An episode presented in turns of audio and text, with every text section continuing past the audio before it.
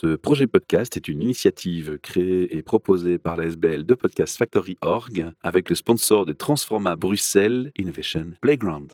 Et vous retrouvez tous les épisodes sur le site whatsyourstory.be.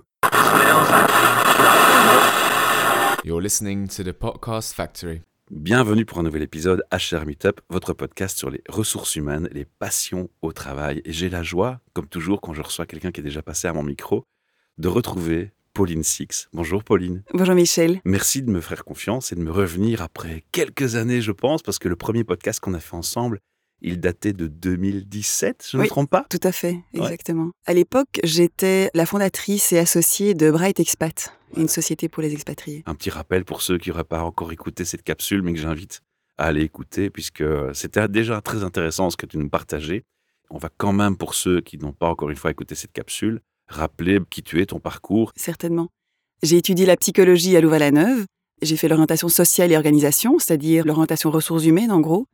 Et lors du choix de mon mémoire, j'ai choisi d'approfondir un thème qui était assez naissant à l'époque, on parle d'il y a plus de 20 ans, c'est le coaching.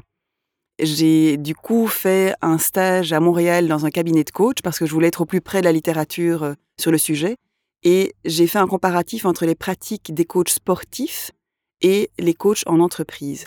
C'était vraiment passionnant. J'ai rencontré des personnes extraordinaires parce que c'était vraiment, j'avais choisi d'interviewer les meilleurs à l'époque dans le domaine. Et j'ai eu la chance, une fois que mes études étaient finies, de me faire engager par l'un d'eux, qui est Alain Goudsmet, qui a lancé euh, Mental Fit Institute il y a plus de 25 ans maintenant. Et il m'a intégré dans son équipe. Et ce qui était génial, c'est que c'était une petite PME. quand j'ai démarré là-bas, on était 7 et quand j'ai quitté, on était 13. Ça m'a donné pendant plusieurs années un bon aperçu de l'humain dans l'entreprise. Et après, j'avais envie de continuer à apprendre et de bien comprendre les processus de l'organisation. Parce que je me dis, voilà, moi, je me destinais à être coach un jour, parce que voilà, mon mémoire m'avait apporté énormément d'intérêt, de satisfaction et de rencontres enrichissantes. J'ai donc été chez Deloitte Consulting, où j'ai fait de l'implémentation SAP, mais moi, je m'occupais de tout ce qui était le change management et la communication autour de ces projets-là. Donc, je n'étais pas du tout une IT, euh, en tout cas avec cette casquette. Et il se fait qu'à ce moment-là, mon mari et moi avons eu le projet de déménager en Chine.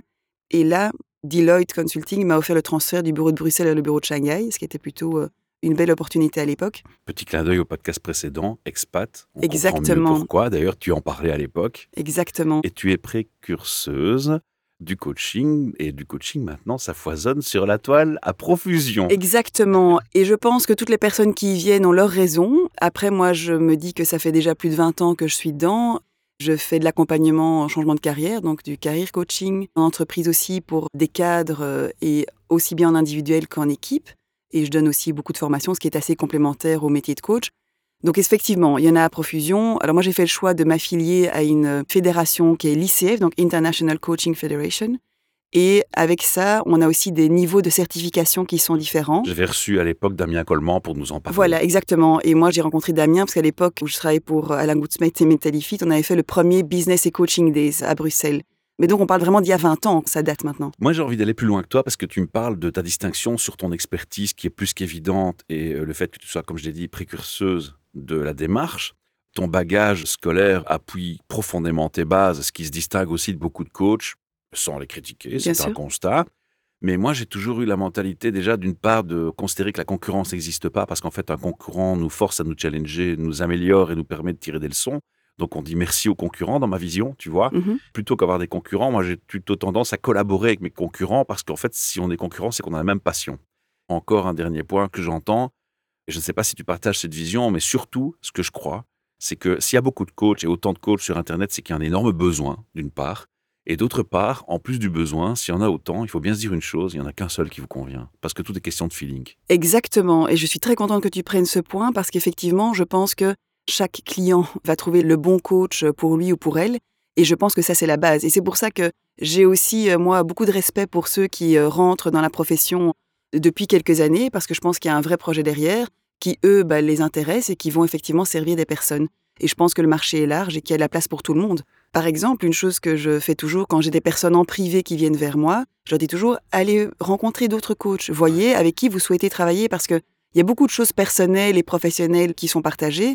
C'est important d'être à l'aise Et donc, ça fait partie des conditions de succès aussi. De créer une relation de confiance. Oui, et je pense que au fond, n'importe quel coach pourra faire du bon boulot, mais c'est vraiment une question de chimie, quoi. Et donc, en entreprise, on appelle ça le chemistry meeting. C'est vraiment ces moments où c'est un peu du blind date, où le cadre va rencontrer différents coachs de l'ordre de deux ou trois, parce que les ressources humaines vont leur dire que c'est l'opportunité de faire leur tour d'horizon, et puis ils auront choisi euh, celui ou celle avec lequel ils souhaitent travailler. Alors maintenant que le cadre est posé, on va parler de quoi aujourd'hui? Parce qu'on a dit qui tu es, on va passer au quoi? Certainement. Ici, j'avais envie de parler d'un outil qui est vraiment extraordinaire, qui s'appelle l'analyse des talents clés, parce que je suis convaincue que ça peut aider tellement de personnes, en en discutant pendant la formation avec la fondatrice de ce projet, même pour les jeunes.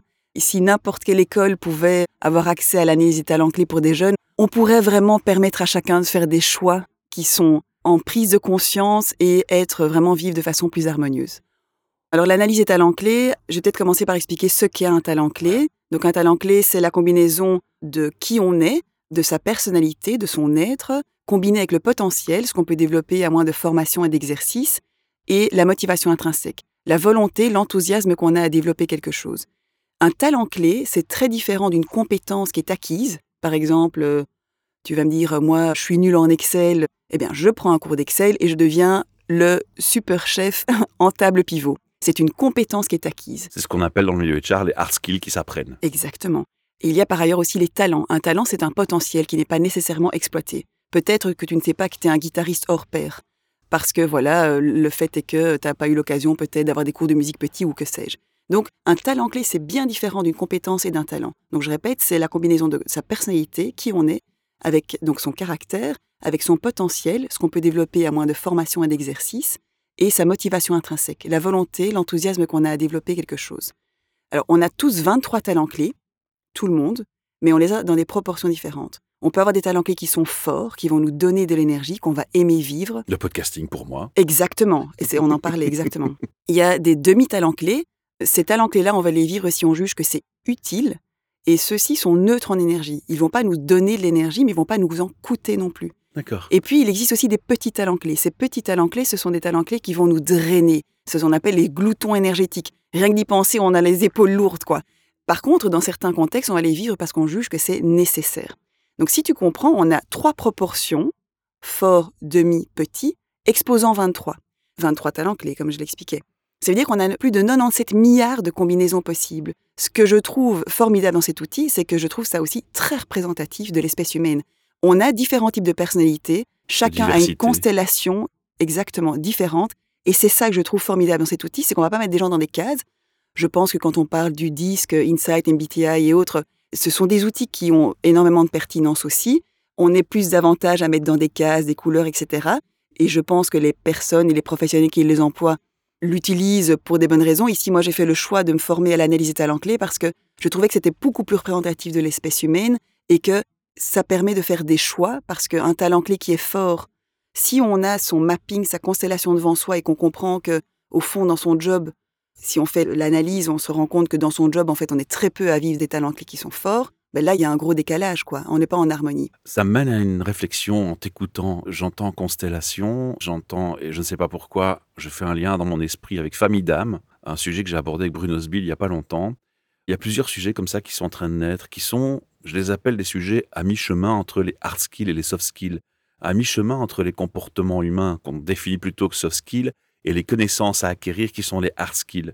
Ici, on est à la fois en mélange entre deux zones, mais aussi à la source en dessous de tout. Ah c'est comme ça qu'on doit le percevoir. Ça correspond, il y a un lien avec les familles d'âmes, les constellations, Alors les choses non, comme ça. c'est simplement que la constellation, c'est parce que voilà, on est tous différents et qu'il fallait mettre un mot. Mais tu comprends que ça interpelle parce Bien que ça sûr, existe. parce que j'ai souvent cette question qui revient quand j'explique l'analyse des talents clés.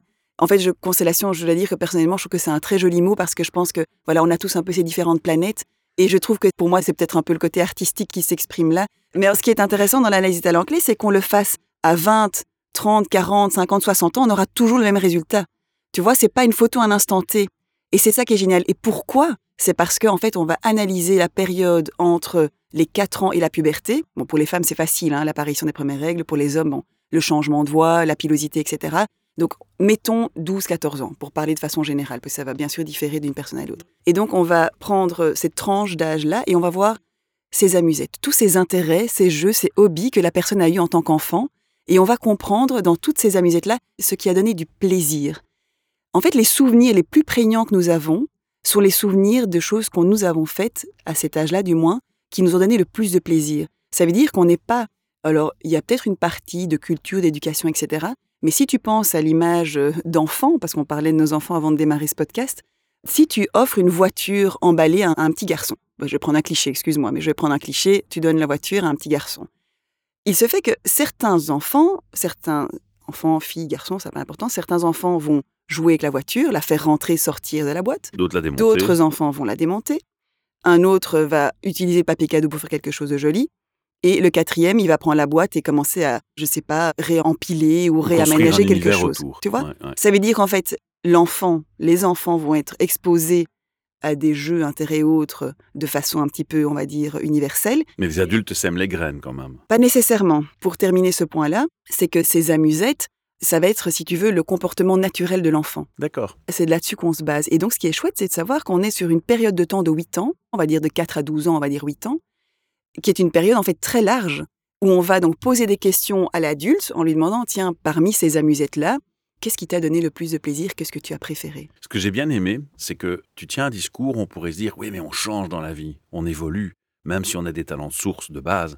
Mais d'un autre côté, tu nous as dit aussi, avant, et tu as précisé aussi que tu parles d'une tranche d'âge actuellement, tu as dit aussi avant qu'on pouvait avoir des talents qui n'étaient pas stimulés, que le stimulus et le stimuli jouent. Exemple, moi ici, dans le son, dans le podcast, c'est très tardivement que je me suis intéressé, que c'est devenu une véritable passion. J'ai jamais été mis en confrontation avec le fait de prendre la parole, d'animer une interview et d'être dans le podcasting. Alors je me dis, mais tiens, c'est vrai, mais du coup, quand même, on évolue. Moi, cette passion-là, je l'ai jamais ressentie quand j'étais gamin. Il faut savoir que c'est la formation la plus difficile que j'ai suivie, l'analyse des talents clés. D'où ça vient, pour te donner un petit peu et continuer sur ta question, c'est que donc Danielle Krekels, qui est en fait celle qui a inventé cet outil, elle est belge, elle habite Ah, du côté mal, de Tirlemont. Et donc Danielle, elle avait une société de recrutement, donc elle était chasseuse de tête, et elle a interviewé plus de 8000 ingénieurs et autres. Waouh. C'est vraiment quelqu'un d'extrêmement intelligent, et elle a vu qu'il y avait des patterns entre ces gens. Quand elle a commencé à poser des questions sur les jeux qu'ils avaient en tant qu'enfants et tout ça. Et donc en fait, elle a créé elle-même l'analyse talent clé. Ça veut dire que c'est un, en fait un outil qui est empirique, mais qui a été validé scientifiquement. Alors pour moi qui suis universitaire, je dois dire que c'était très important d'avoir un outil Bah qui a oui. été validé scientifiquement, parce que sinon, voilà, c'est toujours, on va dire, qu'on parlait de ce discours des coachs tout à l'heure, il y a à boire et à manger, mais dans les outils aussi il y a à boire et à manger. Ici, c'est pas le cas. On est sur quelque chose qui a été validé scientifiquement à l'ULB. C'est ça qui est vraiment très intéressant, c'est que ça vient vraiment du terrain. Et donc ces 23 talents clés, c'est quelque chose auquel elle est arrivée enfin, au fur et à mesure des années, qu'elle a pu définir. Ces talents clés sont distribués en clusters. Par exemple, il y a le cluster de la créativité, le cluster de l'organisation, le cluster de l'intelligence émotionnelle 1 à 1, le cluster Je de l'intelligence sociale en groupe. On parle de la stratégie, on parle du sens d'initiative et l'esprit d'entreprise, l'acquisition proactive de connaissances, le cluster extraversion. Et effectivement, ici, quand tu me dis, tu parles de ces podcasts, alors ici, moi, je ne peux pas, sur base de ce que tu me dis, te dire quels sont tes En talents clés, parce qu'il faut faire bien sûr l'analyse. hein. L'analyse, c'est quelque chose qui prend 4 heures. C'est pas un truc qu'on fait en claquement de doigts. Exactement. Et je ne peux pas faire d'interprétation par rapport à ce que tu vis aujourd'hui. Ce serait pas correct vis-à-vis non plus de l'outil. Mais il est certain que j'ai, si tu veux, des signaux qui s'allument dans ma tête en me disant, bah, tiens, oui, il est possible que. Mais je ne peux pas euh, parler de ces hypothèses parce que Bon, on va se voir en dehors, je vais faire appel à tes services, on va faire l'expérience. Moi, je suis curieux, donc j'ai envie de me connaître mieux chaque jour. ça, c'est génial. Je suis contente que tu dises après se connaître mieux. Le nombre de personnes que j'ai dans mon bureau qui ont le, tu vois, qui terminent la bouche bée en disant, ah waouh, j'ai enfin des mots Sur ce que je sur, comprenais sur pas ou... qui je suis. Et tu sais, ça réconforte tellement les personnes que j'ai qui sont en reconversion professionnelle ou les personnes, parce que bon, il y a plein de champs d'application possibles pour cet outil. Les champs d'application, ça peut être, on va y reparler des jeunes pour un choix d'études, ça peut être en entreprise pour du recrutement, je l'emploie. Ça peut être pour de la promotion, la gestion des talents en interne, j'emploie aussi. J'emploie ça pour mes coachings de carrière, ça c'est quand j'ai des privés qui viennent dans mon cabinet. Il y a des coachs ou des analyses de talents clés qui vont utiliser ça pour des relations hommes-femmes. De nouveau, pardon, je parle de clichés au niveau du couple, donc on va dire les couples en général, pour bien se comprendre et arriver à se parler un petit peu mieux. Donc il y a vraiment énormément de champs d'application possibles. Et c'est ça que je trouve euh, très intéressant dans cette approche aussi. J'ai compris, grâce à ta réponse, qu'en fait, ça part sur des fondamentaux qu'en décelant les parts et les portions de fondamentaux de chaque partie, on peut expliquer ces changements, le futur, l'évolution. Voilà, juste exactement. Tout à fait, parce que donc cette analyse des talents clés, comment ça se passe? C'est que tu fais d'abord un questionnaire en ligne pendant 30 minutes, tu fais ça à la maison, On chez a la toi. question du comment, ça tombe bien. Voilà. Et puis après, tu vois l'analyse pendant 4 heures. On va dire 4 heures, parfois ça dure 3 heures, hein, mais bon, on va dire 4 heures. La première partie, c'est on revient sur le questionnaire pour être sûr qu'on attribue le bon talent clé aux différentes amusettes. Donc ça, ça prend quand même du temps et c'est hyper ludique, c'est très sympa. Les personnes repensent à leurs souvenirs d'enfance. Franchement, tout le monde a la banane et c'est vraiment euh, même très énergisant d'être dans ces moments-là. Après, on clôture l'enfance et qu'est-ce que je fais? Je un petit peu de théorie, j'explique ce que j'ai expliqué, ce que c'est un talent clé, comment on le vit, etc. Et puis, à ce moment-là, on prend le temps, ça dure environ une heure, et j'explique la constellation. Quels sont les talents clés forts, quels sont les talents clés demi, quels sont les talents clés petits? Donc, en fait, on fait tout le mapping. Alors ici, évidemment, on va regarder de façon individuelle par talent clé tous les composants. Et après, une fois qu'on a la constellation devant soi, bon, on va faire des liens. C'est ça qui est intéressant. Est-ce que c'est facile pour les gens? Parce que tu sais, il y a des gens qui s'imaginent se connaître ou croient se connaître, qui font parfois erreur. Oui, mais alors ici, on enlève la désirabilité sociale et ses croyances parce que comme on étudie cette fenêtre de temps des 4 ans à la puberté et qu'on va poser des questions sur ses intérêts, ses jeux et ses hobbies, au fond, à ce moment-là, la personne, elle va vraiment répondre honnêtement. Et en fait, il n'y a pas une constellation qui est meilleure qu'une autre. Une personne peut avoir je sais pas moi, j'en ai eu une cette semaine, elle a 20 talents clés forts. Et une autre personne que j'ai eue il y a plusieurs mois, elle avait 9 talents clés forts. Il n'y a pas une constellation qui est meilleure qu'une autre. Simplement, on a un nombre de talents clés fort, demi-petit qui va être différent d'une personne à l'autre, avec des combinaisons qui seront différentes. Et chacun a son utilité. Exactement. Et donc, c'est arrivé à comprendre, OK, maintenant, moi, j'ai tous ces talents clés forts, j'ai 24 heures dans une journée, comment je m'organise pour que je puisse vivre les composants de ces talents clés forts? Ou 7 jours sur une semaine, bien entendu. Je sous-entendais plus que on peut se tromper sur soi-même parce qu'on est dans un environnement, parce qu'on est sous influence. Du coup, est-ce que t'approcher et faire ce travail avec toi, c'est la même chose qu'on soit en pré-burnout, en burn-out, en sortie de burn-out ou au quotidien. Est-ce que tu tiens compte du contexte? Ici, ce qu'on va faire, et ça, ça répond encore le comment, pour rebondir sur ta question, c'est que donc on a ce questionnaire, on revient sur le questionnaire en face à face, je explique la constellation, et puis il y a cette dernière partie qui est ce qu'on appelle l'interview en profondeur. C'est un moment où on a la constellation devant soi et où je vais poser des questions sur tout le parcours de la personne. Et donc on va voir quels sont les talents clés forts qui ont été vécus ou pas, Peut-être que la personne en burn-out a été trop longtemps sur des petits talents clés. Rappelle-toi que les petits talents clés sont ceux qui drainent en énergie. Donc ça veut dire que ben voilà, on est un petit peu euh, fatigué, chaos. Donc si on est trop longtemps sur des petits talents clés sans pouvoir vivre sur des talents clés forts aussi, ben on est fatigué quoi. Alors en ce qui me concerne, moi je ne suis pas une spécialiste du burn-out. Je travaille avec des personnes qui sont vraiment excellentes euh, dans ce domaine. Moi ce que je dis quand les personnes viennent vers moi, soignez-vous d'abord soignez-vous d'abord et quand vous irez mieux, vous venez me voir. Et en fait, souvent, comme voilà, on travaille en réseau évidemment, hein, je les envoie chez des professionnels qui sont spécialisés là-dedans. Et quand le professionnel estime que les personnes sont prêtes, ben, elles reviennent vers moi. Parce que je pense qu'il faut un temps pour tout. Ce qui est chouette, c'est un peu la cerise sur le gâteau quand la personne remonte la pente, dire Ah waouh, en fait, c'est comme ça que je suis, voilà ce qui me donne l'énergie. Enfin, je t'en parle, moi j'ai la chair de poule. Hein. Tu mets à l'écart les éléments qui pourraient être perturbateurs pour avoir le plus d'authenticité possible dans l'analyse. De toute façon, il y a de l'authenticité. Quelqu'un qui est en burn-out, bah, tu sais qu'il va pas forcément être dans l'objectivité la plus grande par rapport à son statut. Je te dirais que, de nouveau, on étudie les quatre ans à la puberté avec ce qui a donné du plaisir. Maintenant, la raison pour laquelle je pense que, mais c'est tout à fait personnel, hein, je pense que c'est d'abord bien de se soigner pour pouvoir passer à autre chose après, entreprendre un coaching ou, quel que soit l'accompagnement euh, voulu. C'est d'abord bien d'aller mieux parce qu'en fait, ça fait d'abord du bien. Et puis, il ne faut pas non plus perturber l'évolution de la guérison par des réflexions qui pourraient remettre en cause certaines choses. De toute façon, connaissant l'analyse des talents clés, ça ne fait que du bien. Mais je pense que ça a peut-être plus de sens. Enfin, c'est peut-être du coup mon background qui va parler, mais je pense que ça a plus de sens. Mais de nouveau, peut-être que des professionnels pourraient le challenger. Donc, je suis très ouverte à la discussion. De d'abord, voilà, aller mieux, se soigner, parce que c'est un vrai travail de guérir. Et je pense que consacrer du temps à la guérison, ça fait partie vraiment de ce processus-là. Et que quand la personne va mieux, souvent, je dis, bah, tiens, demandez à votre thérapeute si il vous sent capable. Parce que les thérapeutes avec lesquels je travaille, je connais l'analyse des talents clés. Et alors, j'ai des go, no go.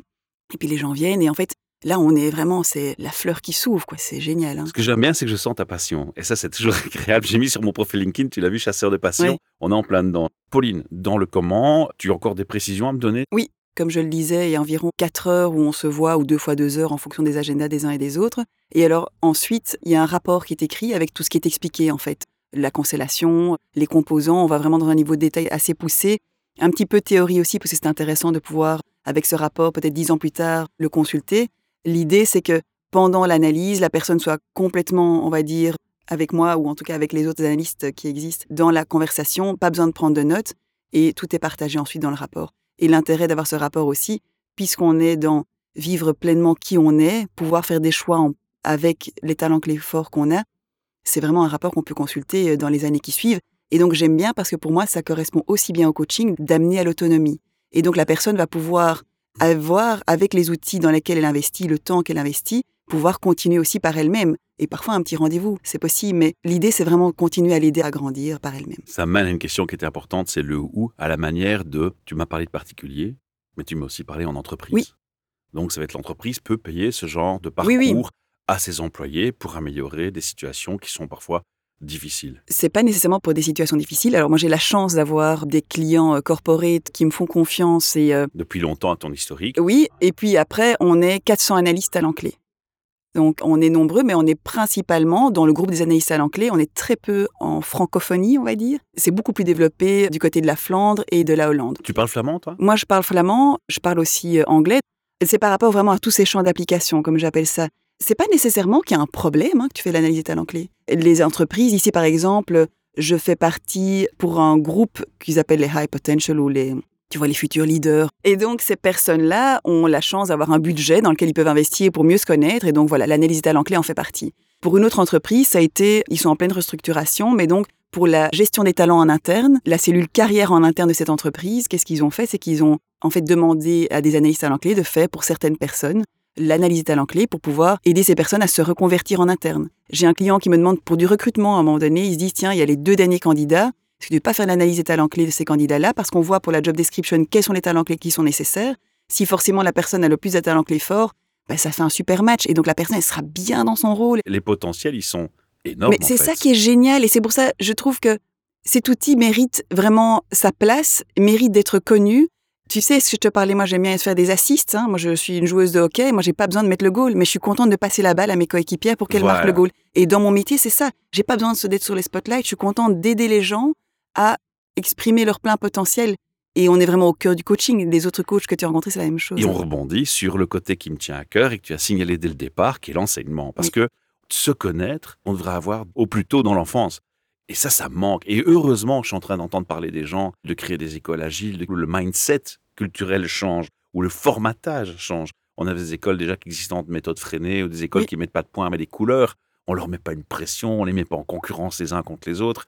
Moi, je suis admiratif d'approches innovantes. Et quand j'entends ça, je me dis, mais l'école est la meilleure place à prendre. On crée des adultes qui sont bien dans leur peau avec Clairement. un outil comme celui-là. Tu approches les écoles, du coup? Je n'ai pas pris le pli d'accrocher les écoles. La façon dont, si tu veux, je suis en contact avec les jeunes, c'est davantage dans le réseau que j'ai des personnes qui se disent oh, l'analyse talents clés, c'est trop génial. Je voudrais que ma fille, mon fils le Bah, fasse. Évidemment. Et, et en fait, on l'emploie alors pour un choix d'études, par exemple. D'accord. Alors j'ai une jeune fille, ça c'est euh, basé euh, aux États-Unis, à New York. euh, C'est une jeune fille. et alors ce qui est génial, c'est qu'en fait toutes les personnes que je rencontre sont juste extraordinaires. hein. donc quel que soit l'âge, ça on attire qui on mérite, Pauline. Euh, oh, t'es gentil, c'était sympa. Mais ce que je veux dire, c'est que cette jeune fille est vraiment la génération Covid. Ça a été difficile. Et donc, de faire cette analyse des talents clés, enfin, ça lui a donné la banane, quoi. Et alors, ce qui est intéressant, c'est que quand tu fais ça pour les jeunes, il y a aussi un moment donné où on rassemble les parents pour expliquer la constellation du jeune et, les parents sont fiers. Ça fait, en fait, ça fait du bien à tout le monde. C'est pas du beau moqueur, c'est vraiment plus que ça. C'est mettre des mots sur comment la personne est. Et après, voilà, il y a un travail qui peut se faire ou non, en fonction des jeunes, des parents et autres et des intérêts, de réfléchir à un choix d'études. En tout cas, tu m'as donné la banane. Je la vois chez toi. C'était un super moment et j'ai super kiffé. Je Merci. suis juste au regret d'être limité par le temps et ça me frustre, tu peux même pas imaginer. Donc je t'invite à revenir à mon micro pour parler des autres sujets qu'on a légèrement abordés qui mériteraient d'être abordés plus en profondeur avec toi. On va quand même donner à nos auditeurs et auditrices la possibilité de te contacter de part, de trouver plus d'infos parce qu'on n'a pas eu le temps de tout dire aujourd'hui. Donc on va donner l'adresse d'un site internet. Oui. Où est-ce qu'on peut te trouver? Comment est-ce qu'on peut te contacter? Alors, je pense que LinkedIn aujourd'hui est la meilleure magique. des plateformes, évidemment. Pas éternel, donc soyons prudents. Elle n'est pas éternelle, mais c'est vrai que l'avantage aussi là-dedans, c'est qu'il y a les retours des clients et que c'est de façon très ouverte et avec les noms, donc c'est plus facile de faire un petit peu euh, les liens. Par ailleurs, c'est vrai que j'ai un site internet.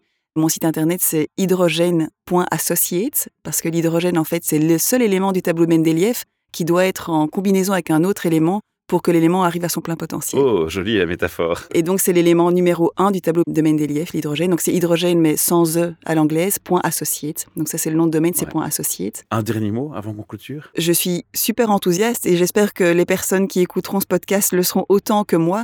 Voilà, on est 400 analystes talents clés. On est tous, pour la plupart, plurilingues. Donc, c'est très développé en Flandre. De mon côté, moi, je fais partie de la première cohorte qui a été formée en français. Et j'ai une surprise pour toi. Dis-moi. Depuis 2017, on a un nouveau système, on a un nouvel hébergeur qui s'appelle vadio.fr. Et ça veut dire que les gens qui t'écoutent aujourd'hui, que tu connais ou que tu connais pas, auront dans la description du podcast un lien qui va vers un voicemail.